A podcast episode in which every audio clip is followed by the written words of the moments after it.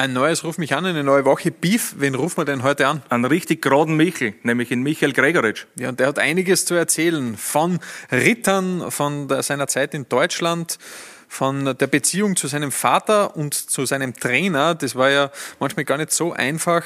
Und auch von seinem Spendenverein. Also viel, viel zu erzählen, der Bursche. Mit dabei die Julie, der Benny und der Föh. Ruf mich an. Und da ist er natürlich auch schon bei uns in der Leitung. Michi Gregoritsch, vielen Dank, dass du dir für uns Zeit genommen hast. Ja, gerne. Danke für die Einladung. Michi, du bist nach Freiburg gewechselt und nach den ersten zwei Bundesligaspielen hat man eigentlich das Gefühl, du hast nie woanders gespielt. Das ist ja ein Start, den du dir vermutlich besser gar nicht vorstellen hättest können. Zwei Tore, eine Assist in den ersten zwei Spielen, das ist ja ein Traum. Ja, so ist es. Also für mich persönlich war es natürlich super, vor allem die erste Partie, die wir dann auch hoch gewonnen haben. Äh, die zweite Partie verlieren wir dann unglücklich. Das jetzt natürlich dann noch perfekt machen können. Und dann wäre es wirklich nicht besser gelaufen, wenn wir die zweite Partie auch noch gewonnen hätten. Ja, Freiburg, ja schon eine sehr interessante Stadt, ein sehr interessanter Verein. Über den Trainer sprechen wir dann noch ein bisschen später, aber was sind denn so die ersten Eindrücke, die du gewinnen hast können im Badenserland? Also man muss ja sagen, egal wo man hingeht, hast du immer, okay, familiärer Verein, Mannschaft ist super, aber das war hier schon einmal ein ganz anderes Level. Ähm, wenn wirklich im Trainingslager am freien Nachmittag 16, 17 Spieler gemeinsam beim Café sitzen und sie alle miteinander super unterhalten und Spaß haben dabei, ähm, ist es schon nochmal eine andere Hausnummer und ähm, das kenne ich eigentlich nur vom Nationalteam so und noch und dort ist es, ähm, dort ist vielleicht noch ein bisschen anders, weil ja weil ja alle ähm, fürs eigene Land spielen und sie nach langer Zeit wiedersehen. Aber in einem Verein habe ich das noch nie so erlebt, dass ähm, wirklich eine gesamte Kabine zusammenhält und ähm, ja, so, so einen Spaß hat an, an der täglichen Arbeit. Ja, jetzt ist es zwar noch relativ früh, aber könnte man vielleicht äh, schon ein bisschen vorgegriffen sagen, das war genau der richtige Zeitpunkt und genau der richtige Moment, um eben diesen Tapetenwechsel zu machen? Ja, es ist natürlich super, weil ähm, das war ja relativ offenes Geheimnis, dass ich vor einem halben Jahr ähm, fast zurückgegangen wäre nach Österreich. Und dann habe ich Gott sei Dank eine gute Rückrunde gespielt in Deutschland und habe dann die Chance gekriegt, dass ich eben zu, einem, zu einer Top-6-Mannschaft von der letzten Saison und dem Pokalfinalisten gehen kann. Und äh, da ist es dann als Stürmer einfach diesen Tick einfacher, äh, vorne drin zu spielen, wenn du, wenn du mehrere Chancen kriegst. Und ähm, ja, macht richtig Spaß. Wie gesagt, die Truppen ist wirklich super sind einfach äh, total gute Jungs und am Platz natürlich auch mit Riesenqualität. Und dann war das für mich äh, einfach der richtige Wechsel. Ja, aber Freiburg ist ja nicht nur eine gute Mannschaft, sondern für. Woran, du hast vorhin gemeint, es ist für die so unüblich gewesen, dass sie 16, 17 Spieler irgendwie gemeinsam treffen und einen Kaffee trinken. Woran glaubst du, kann das liegen? Ja, ich also, glaube schon, dass das dadurch, so? dass der Trainer so lang, ich glaube, dass der Trainer schon so lang eben dort ist und dass der Verein generell schon so lange darauf schaut, dass eben ein Kern aus Spielern besteht, die rundherum halt die Spieler dazu ins Boot holen. Und wenn man sieht, äh, ich glaube, die fünf äh, Führungsspieler aus dem Mannschaftsrat, die sind alle schon mindestens fünf Jahre im Verein oder vier. Und das gibt es ja eigentlich bei keinem anderen Verein. Wenn ich schaue, die Mannschaft aus Augsburg, da gibt es jetzt nur drei, äh, die mit mir 2017 begonnen haben. Und wenn du nach Freiburg schaust, wenn ich von fünf Jahren nach Freiburg wechseln wäre, was ja damals auch schon Thema war, äh, sind noch immer acht, neun, zehn Spieler dort. Und das ist, glaube ich, dann, wenn du so einen Kern hast von, von eben zehn Spielern circa und rundherum einfach die Charaktere immer dazu schiebst, dann ist es ja deutlich einfacher, die zu integrieren und ähm, dann hast du einfach über Jahre hinweg äh, eine Kameradschaft und die sich dann zu einer Freundschaft entwickelt. Und dann sind es nicht immer nur 25 ähnlich alte Spieler, die, die ein Ziel verfolgen, sondern es ist wirklich eine Gruppe aus, aus Menschen, die zusammenhalten, die schon vieles gemeinsam erlebt haben und äh, die, die dann eben diese Mannschaft hochholen in den richtigen Momenten. Mhm. Super, du hast ja den Trainer angesprochen. Ähm, wie ist es, wie, welche Erkenntnisse hast du gewonnen jetzt unter, unter Streich am Anfang? Von ihm als Trainer? Ja, dass er schon sehr detailliert arbeiten möchte und ähm, dass er ein Mensch ist quasi einfach. Also natürlich, alle anderen Trainer sind da menschlich, aber es war, habe ich noch nicht so oft erlebt, dass ich eigentlich von den ersten fünf Gesprächen vier über private Sachen gesprochen habe. Mhm. Und der hat sich einfach interessiert für meine Familie, wo ich herkomme und äh, interessiert sich einfach wirklich komplett und ehrlich dafür. Und das ist ganz angenehm, ähm, wenn es nicht immer nur darum geht, was für einen Laufweg du machen musst oder in was für Momenten du attackieren musst. Darum geht's auch. Aber es geht vor allem rundherum, geht's schon auch, okay, um einen Mensch, äh, Michi Gregoritsch, der, ja, äh, hast schon eine Wohnung, hast schon ein Haus. Auch übrigens, dort ist ja ein schöner Baggersee in der Nähe, da kannst du schön schwimmen gehen, auch mit deinem Hund. Super cool, also Wertschätzung auch für, für die menschliche Seite. Was ja, was irgendwie auch interessant ist, Christian Streich äußert sich ja zu sehr vielen Themen. Hast du das Gefühl, dass es eigentlich irgendwas gibt, worüber er sich keine Gedanken macht?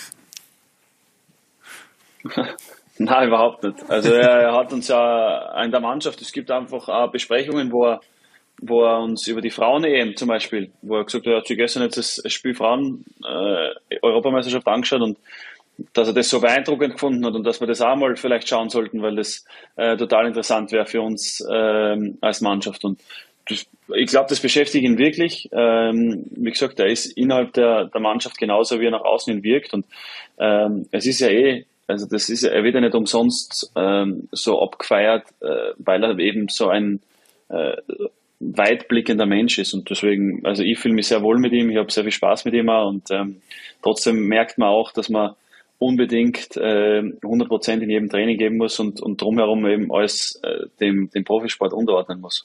Jetzt ist ja das Profil sozusagen des Trainers ja bei dir familiär bedingt natürlich äh, äh, Thema. Wie würdest du deinen Vater, den du ja auch als Trainer gehabt hast, mit Streich vergleichen? Gibt es da Gemeinsamkeiten oder wo sind die größten Unterschiede? Jetzt kann ich nichts Falsches sagen, weil da sitzt man eigentlich gegenüber. ah, Nein, aber, äh, Liebe Grüße. Äh, na, also es ist richtig aus, ja, danke. Nein, es ist natürlich ähm, schon eine gewisse Ähnlichkeit, weil äh, gerade mein Papa, glaube ich, auch bekannt ist dafür, dass er sehr menschlich mit, mit allen Spielern umgeht und vor allem sehr viel Wert darauf legt, äh, wie der Charakter ist von einem Spieler. Und danach kommt äh, das Sportliche, das ja relativ nah dann natürlich dahinter kommt, weil es ist halt Fußball und da geht es halt vor allem um Leistung. Aber vor allem geht es ja darum, äh, dass die Mannschaft zusammen geformt ist oder richtig zusammengeformt ist. Und ähm, da haben sie schon auf jeden Fall sehr große Ähnlichkeiten. Ich glaube, der, der große Unterschied ist halt einfach, dass, dass mein Vater in einer unter 21 Nationalmannschaft natürlich immer sehr viele junge Menschen hat und die auf eine gewisse Art und Weise auch noch äh, andere Dinge lernen müssen, als es bei uns jetzt ist. Wir haben ja sehr viele äh, Familienväter zum Beispiel schon. Und denen äh, muss man jetzt nicht nur mal irgendwie neue Sachen erklären oder, oder, oder lernen. Ist das irgendwie innerhalb der Mannschaft für dich dann komisch gewesen, unter deinem Vater zu spielen? Bist du da anders behandelt worden, auch von den Mitspielern? Äh, das Thema haben wir gestern erst gehabt beim Abendessen mit Philipp Lienhardt. Ähm, also dadurch, dass es ja in der, vor allem in der 21 dann äh, sehr erfolgreich war und, und ihr dann auch Leistung gebracht habt, war es nie ein Thema, okay, gut, der spielt eh nur, weil er der Sohn ist, sondern es war dann eher eine Vereinfachung, weil die unangenehmen Fragen habe ich dann stellen dürfen. Und ich weiß nicht, ob wir Nachmittag mal frei haben dürfen oder so. Bin halt nie vorgeschickt worden, aber das ist ja, die Spieler haben gewusst, es wird nie irgendwas äh, von mir äh, heimlich äh, zu meinem Vater gehen, sondern eher äh, würde ich die Spieler schützen oder ich habe sie eigentlich total oft geschützt und äh, oder immer geschützt, weil es, ist, es gibt glaube ich nichts Schlimmeres, als wenn ich da mit Geheimnissen zu meinem Vater hochgegangen wäre ins Zimmer und ich gesagt ja, du übrigens der der Linhard hat jetzt gerade das dritte Cola getrunken heute. Aber hat es dann bei dir besser funktioniert, wenn ihr frei haben wolltet, oder war er da strenger sogar bei dir? Na, hin und wieder habe ich ihm dann schon gesagt, du, wir sind müde und wir kriegen das nicht so genau hin und äh, weiß nicht, ob es vielleicht nicht besser wäre, wenn wir halt nicht Nachmittag frei haben können. Das heißt, es hat dann schon wieder ganz gut funktioniert. ich würde gerne kurz auf der Zeitreise sogar mit dir bleiben und zwar gehen wir zurück in das Jahr 2010 und schauen uns deinen ersten Bundesliga-Treffer gemeinsam an. Der war auch unter deinem Vater. Das sehen wir ihn gleich. Im Hexenkessel. Im Hexenkessel, genau, gegen die Wiener Austria, damals ein 1-1. Gute Wahl vom Gegner. Was sind denn da so Erinnerungen, die da hochkommen an diese Zeit? Ja, es war super. Also ich habe damals äh, ich habe damals in, äh, in jungen Jahren äh, in Kaffenberg war das ja eher so, dass die zweite und die erste Mannschaft gemeinsam trainiert haben. Also da sind teilweise dann 35 Spieler am Trainingsplatz gestanden und ich war halt damals so quasi der glückliche achte Stürmer, der unter der Woche ähm, während dem Schultraining gebraucht wurde. Äh, das war ein Mittwochsspiel das gegen die Austria damals und da war um 10 Uhr war Schultraining und gleichzeitig haben die Profis ihr Anschwitzen gehabt. Und dann hat es halt gesagt, ja, wir brauchen noch einen. Und gleichzeitig war dann ähm, die Situation, ja, du kannst ja übrigens am, am Abend kannst du ja auf die Bank setzen, weil du bist ja eh da. Und äh, dann haben wir halt auf die Bank gesetzt und während dem Spiel haben sie halt dann irgendwie, der, ich glaube damals hat gespielt Tiba und, und was kann wer der erste? Ja, für Tiba bist eingewechselt worden, ja. Genau, ja. Genau, und irgendwie, äh, der Diva hat in der 75. nicht mehr kennen und dann bin ich halt auch einmal geschickt worden und dann hat es gesagt, ja, kannst und, und ja, ja, bestimmt. und äh, ja, dann halt eingewechselt worden und äh, das Tor gemacht und das, das klingt so blöd, aber das war halt für mich damals irgendwie so, ja, äh, es ist halt so passiert. Also es war jetzt in dem Moment jetzt nichts Besonderes, weil am nächsten Tag habe ich um 47 wieder Schultraining gehabt und um, um 9.30 Uhr in der dritten Schulstunde äh, habe ich dann Englisch gesprochen gehabt. Und das habe ich dann gemacht und ähm, ich habe, also ich muss ehrlich sagen, so richtig bewusst, was es dann damals war, ist mir eigentlich das erst Jahre später geworden, aber das ist schon ein Moment, wo ich liebend gerne zurückschaue, das war schon was ganz Besonderes, vor allem rückblickend, aber äh, damals in dem Moment habe ich es nicht so realisieren können, um ehrlich zu sein, habe das Ganze halt quasi einfach so mitgenommen, wie es halt, äh, es halt passiert ist. Du bist ja seitdem auch jüngster Bundesliga-Torschütze mit 15 Jahren und ich glaube 361 Tagen. Warst du damals erst jung, darf man sagen. Man sieht es dir auch an, wenn man das, ähm, wenn man den Torjubel auch sieht. da war schon sehr viel Freude stimmt, dabei, ja. auch, auch bei deinem, bei deinem Vater. Vielleicht auch ein bisschen eine Rechtfertigung ähm, von, von ihm aus, dass er dich dann spielen lassen hat. Ich glaube, das war auch nicht immer so einfach damals, oder? Den, den Sohn dann einzuwechseln. Hast du ihm durch deine ja, Leistung glaub, bewiesen, dass du es kannst? Also ich glaube, für ihn war das damals deutlich schwieriger als für mich, weil es klingt ja, auch das klingt blöd, aber seitdem ich sechs war, bin ich in den Mannschaftskabinen herumgelaufen. Weil ich bin beim GK in der Kabine rumgelaufen, bei Mattersburg, äh, damals wieder Herfried Sabitzer noch unter ihm gespielt hat, sind dann Marcel und ich in der Kabine rumgelaufen und haben uns vom Zeug die Bälle geholt und dann haben wir halt quasi nach dem Training elf Meter geschossen und so weiter. Und, ähm, also die Spieler habe ich ja alle gekannt und es war für mich so das Normalste der Welt, dass ich halt dann normal mittrainieren kann. Und ich glaube, für meinen Vater war das schon auch äh, äh, ja, ein großer Schritt, dass er dann sagt, okay, gut, er wechselt mich dann ein und, und lässt mich dann spielen. Und ähm, ja, dass es natürlich dann im ersten Spiel mit einem Tor gelungen ist, das war ja super, weil dadurch ist einmal der ganze Druck weggefallen von wegen, ja, der spielt nur, weil er der Sohn vom Trainer ist. Mhm. Und dann habe ich ja eh eigentlich ewig nicht gespielt und ähm, ja, es hat ja trotzdem super Spaß gemacht, immer, weil, wie gesagt, ich war ja trotzdem immer dabei. In den Sommerferien habe ich halt den Balljungen gespielt bei, den, bei der Profimannschaft beim Training und irgendwann mit, mit 16 durfte ich dann mittrainieren und habe die Vorbereitung mitgemacht. Und ähm, ja, auch dort war es ja damals überhaupt nie ein Problem, weil die Burschen halt wussten, okay, äh, im Leben würde ich nie was verraten äh, an meinen Vater, was da irgendwie in der Kabine geredet wird. Und wenn der Training einmal genervt hat und äh, uns quasi am O gegangen ist, dann äh, habe ich auch mitgeschimpft. Dann habe ich, hab ich halt mitgeschimpft, weil es wäre blöd gewesen, wenn ich gesagt hätte, nein, nein, das ist alles super gewesen, was wir jetzt haben. Stimmt. Dein Vater äh, sollte es ja auch wissen, nicht nur wegen seiner Trainerkarriere, ich habe mir das rausgesucht, er wurde, du weißt das natürlich, äh, zum Ehrenritter von Oberkapfenberg geschlagen. Äh, schöne Grüße noch einmal an ihm, herzliche Gratulation. Er ist Werner Edler Meister des runden Leders. Ähm, also so viel zu, seiner, zu seinen Referenzen. Ähm, was glaubst du, wirst du noch erreichen müssen in deiner Karriere, dass dich äh, jemand zum Ehrenritter von Oberkapfenberg, Freiburg, was auch immer, schlägt? Was, was hast du da noch zu leisten? Die Latte liegt hoch, ne? Das weiß ich nicht, was ich leisten muss, aber, aber die Latte liegt sehr hoch, ja. Und das ist auch äh, ein Titel, den darf er gerne für sich behalten. also Willst du nicht?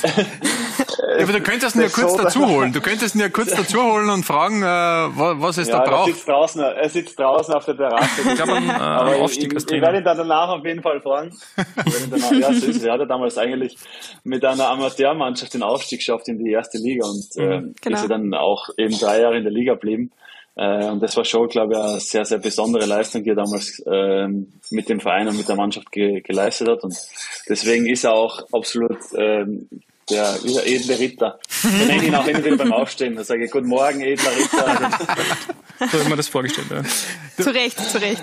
Eine ganz kurz andere Geschichte. Ja. Äh, du bist der Steirerbur in der weiten Fußballwelt. Äh, bei uns hat sich ein anderer Steirerbur in der weiten Fußballwelt gemeldet, der erst kürzlich in die weite Fußballwelt hinaus gewechselt ist. Grüezi miteinander, meine geliebten Abstauber. Craxy, Servus.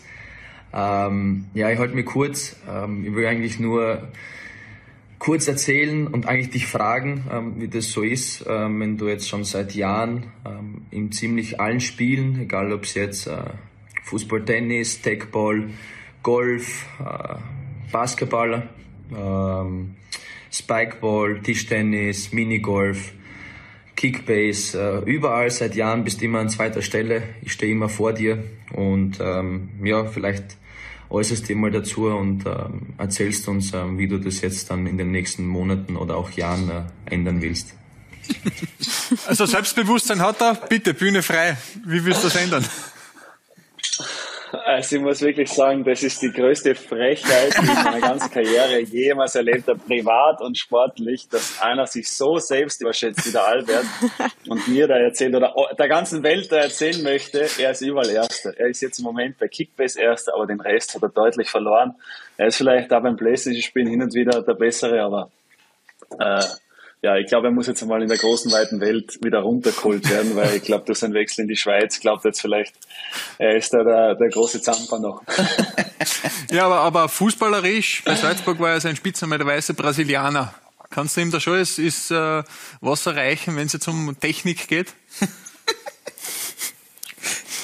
Also der Albert, Albert kennt sich in der Technik maximal aus, wenn er in, in Sky Receiver zum Fernseher zugeschließen muss. Aber sonst muss ich, glaube ich, muss ich mich da vor ihm nicht verstecken. Was, mein Vater hat immer so einen Spruch gehabt, äh, Holz auf Eisen und das wirkt beim Bertel, glaube ich, auch am besten. Holz auf Eisen. da wird scharf geschossen bei euch. ja. Ich muss ihn nicht gleich anrufen. Eigentlich wollte ich es auch fotografieren, aber wollte jetzt nicht unhöflich sein. Da. Ähm, ein anderer Wegbegleiter, äh, mit dem du ja auch eine Zeit lang zusammengespielt hast, vor allem in Augsburg, ähm, hat im Sommer für viele überraschend seine Karriere beendet, der Martin Hinteregger natürlich. Ähm, wir haben uns im Vorfeld ein bisschen überlegt, wie, wie geht's dir? Wie hast du das damals, äh, war das für dich wahrscheinlich auch genauso überraschend wie für fast alle? Und ähm, was sind so deine Gedanken zu dem Schritt? Kannst du das nachvollziehen oder hat sie das, wie hast du das erlebt?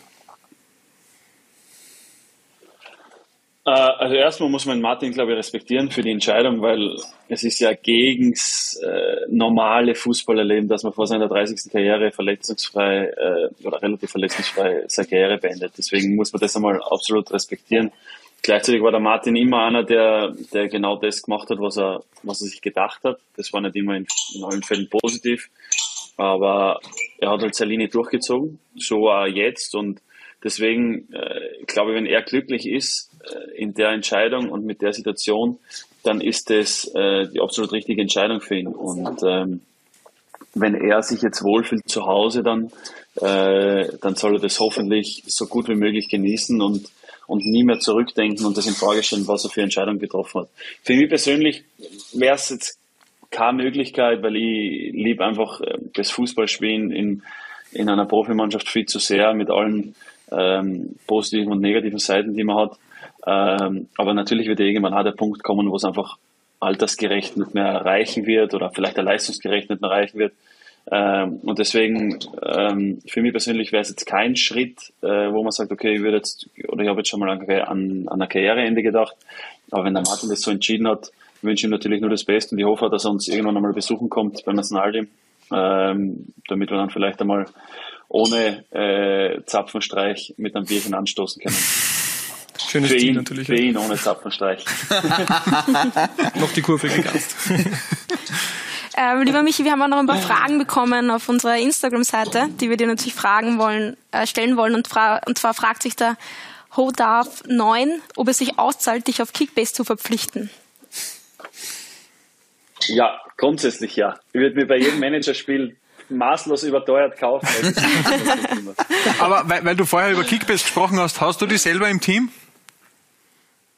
Ja, ich bin, ich hab, wir haben jetzt angefangen, vor drei Wochen zum ersten Mal zu spielen äh, mit unserer Freundesgruppe, die halt seit 12, 14 Jahren in Kaffenberg schon besteht und da ist eben der Bertler dabei. Das war der Einzige, der sich schon auskannt hat im Kitbase.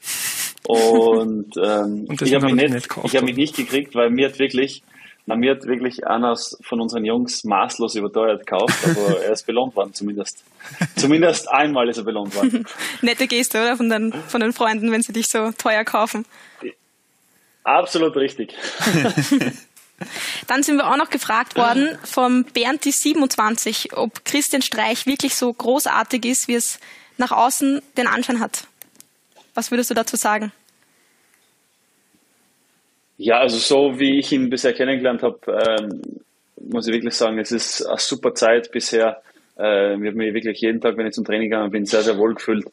Ähm, und ich freue mich einfach auf die, auf die nächsten Jahre, weil ähm, ich glaube, dass man so viel mitnehmen kann, sportlich und menschlich von ihm, ähm, dass das wirklich ein Leben lang hängen bleibt. Und das ist, glaube ich, eine schöne Sache und das äh, am Christian Streich, dass man eben nicht nur sportlich äh, sich deutlich verbessern kann, sondern wirklich auch ähm, menschlich nochmal einen großen Schritt machen kann.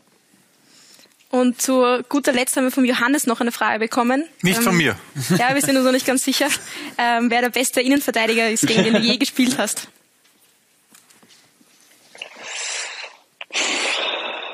Schwierige Frage. Also ich fand Sokrates von BVB fand mhm. ich immer sehr, sehr gut.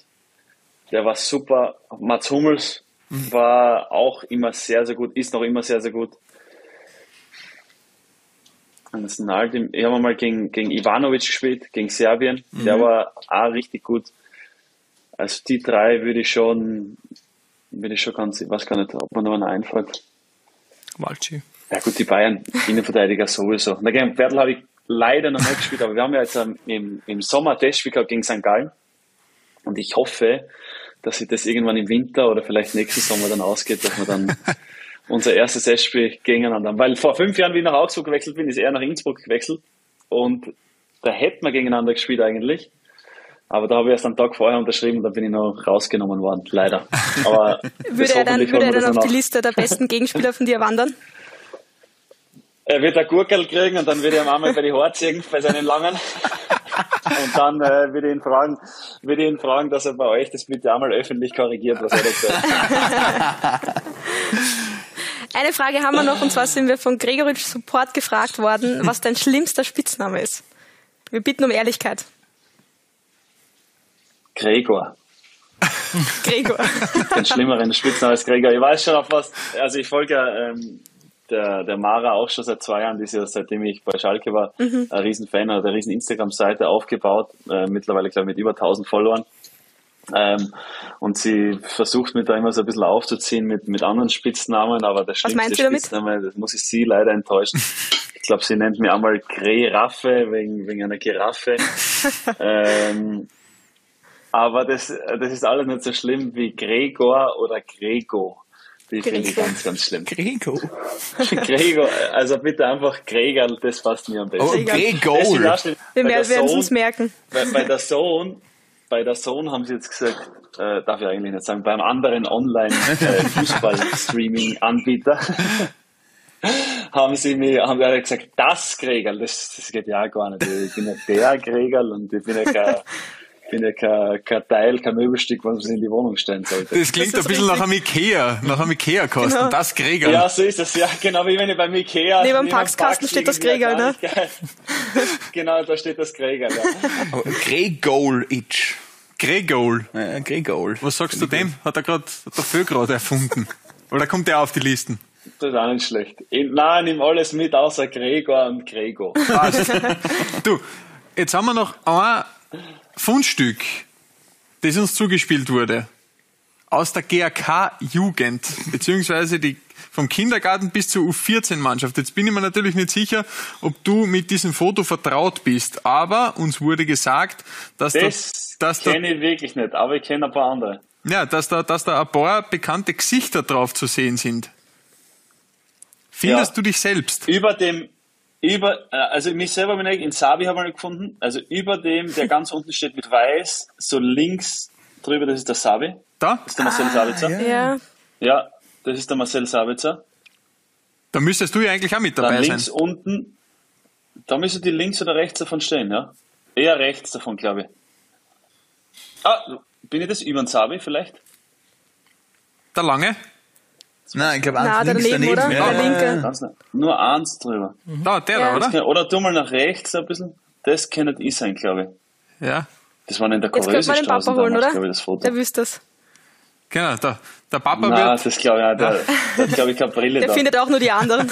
ah, da bin ich, da bin ich. Entschuldigung, da bin ich. Schaut mal, da bin ich. Der neben dem ganz Kleinen steht, einen mhm. zweiten Reiter. Ah, da haben wir ihn, ja. ja tatsächlich. Unschwer ja. zu erkennen. Damals das noch. Bin ich, ja. Und wer ist der ganz Kleine neben dir? Das ist ja auffällig. Äh, der hat Carsten Sascha, glaube ich, aber das. Äh, Lisandro Martinez. Der ich habe dann später mal gesehen. Ja. Der ist auf die Knie gestanden. Ja. Aber ich habe auch, wartet mal jetzt, wenn ihr jetzt schon was rausholt, ich hoffe, das funktioniert, ich zeige jetzt auch noch ein Foto vom Savin von mir. Jetzt sind wir gespannt. Um, da stehen wir sogar nebeneinander.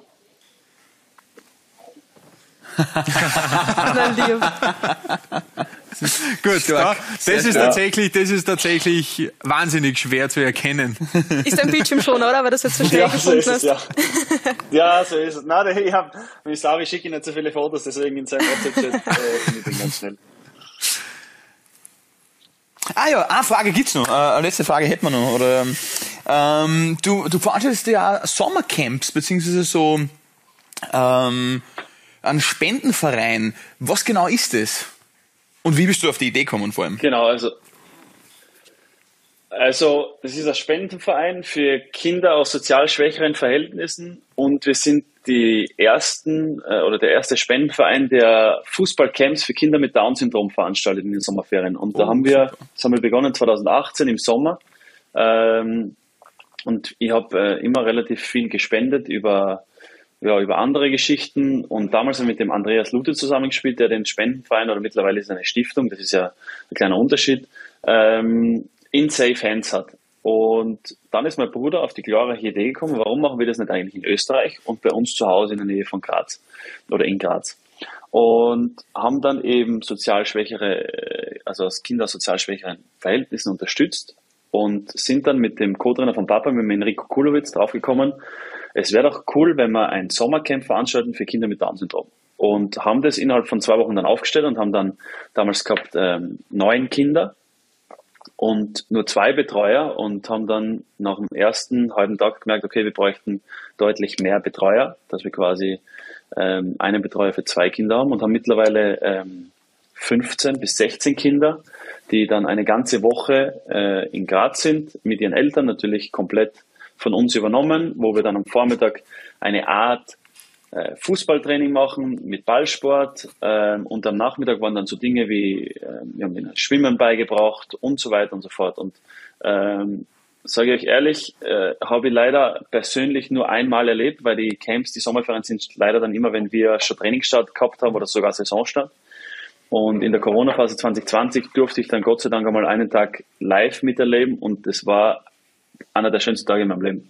Weil so eine bedingungslose, ja, Liebe und Dankbarkeit, die von den Kindern entgegengebracht worden ist, da habe ich gewusst, okay, das ist das alles wert, was wir da machen. Und da muss ich einen Riesendank an meinen Bruder Matthias aussprechen, der dann immer vor Ort ist, in, in, also der lebt ja in Wien, aber der fährt dann immer nach Graz und, und, und versucht dann natürlich so viele äh, Betreuer und Trainerinnen und Trainer äh, wie möglich zu bekommen für uns. Und wir veranstalten mittlerweile ähm, drei pro, pro Sommerferien, ähm, drei Camps. Ähm, ja, und macht einfach super viel Spaß und ich hoffe einfach, dass das in den nächsten Jahren immer weiter wächst. Wir haben jetzt auch schon mal eine Anfrage gehabt, ob wir das in, äh, in Oberösterreich vielleicht machen können. Und wir versuchen uns dann äh, natürlich anzupassen, aber trotzdem langsam zu entwickeln, weil wenn es zu schnell geht, dann bringt es, glaube ich, keinem was, wenn das, also wenn wir dann überfordert werden. Und das ist aber eine super Sache für uns alle. Äh, wir haben riesen Spaß daran. Wir haben super viele Unterstützer. Es sind total viele Leute, die, die positiv darauf anspringen und uns mit, äh, mit Geld unterstützen. Und ähm, wie gesagt, also macht super viel Spaß. Einen großen Dank an meinen Bruder eben nochmal, ähm, der da wirklich äh, sehr, sehr viel Arbeit mir abnehmen kann, ähm, einfach weil er vor Ort ist und sich wirklich da total bemüht, dass da überhaupt kein kein Stress für irgendwen von unseren Betreuern oder sonst wen aufkommt und deswegen ähm, ja, macht super viel Spaß. Danke, dass ihr danach fragt, weil so ist es natürlich ähm, auch super für uns, wenn wir wieder ins Gespräch kommen. Ähm, ja, wie gesagt, kann es nur nochmal äh, wiederholen. Das ist schon äh, mit die beste Sache, was, was, wir, da, was wir da machen. Super. Torchance, glaube ich, hast du ähm, Das Camp, genau, richtig? Torchance, okay. ja genau. Cool, super. Genau, wir haben gesagt Torchance, weil wir versuchen die Torchance zu nutzen und äh, ja, das ist uns dann, das ist eh, dann, die Namensfindung war dann eben mit das, das längste und der langwierigste. das kann man vorstellen. Ja, hast nicht so lange gebraucht, wie um in Freiburg dann zu treffen, anscheinend. Also umgekehrt, in Freiburg hast du nicht so lange gebraucht. Ja. Michi. Ja, das stimmt, ja, wahrscheinlich, ja. Michi, herzlichen Dank für das Gespräch, hat richtig viel Spaß gemacht. Wir hoffen natürlich, dass die Trefferquote so weitergeht. Mögen dir die Tore treu bleiben, mögest du den Toren treu bleiben. Herzlichen Dank für deine Zeit und noch eine gute Saison in Freiburg. Alles Liebe. Danke. Ciao. Ich sage danke, danke für die Einladung. Ciao. Ruf mich an. Ja, mit dem hätten wir noch eine Dreiviertelstunde länger reden können. Ja, Michi Gregoritsch einfach ein super Typ. Hoffen wir natürlich, dass seine Saison so erfolgreich weitergeht, wie sie gestartet ist. Wenn euch der Podcast gefallen hat, gebt uns eine 5-Sterne-Bewertung, abonniert uns auf Spotify, Apple Podcasts oder wo auch immer ihr diesen Podcast gehört habt. Und wir freuen uns schon, wenn ihr nächste Woche wieder zuhört. Ciao. Ciao.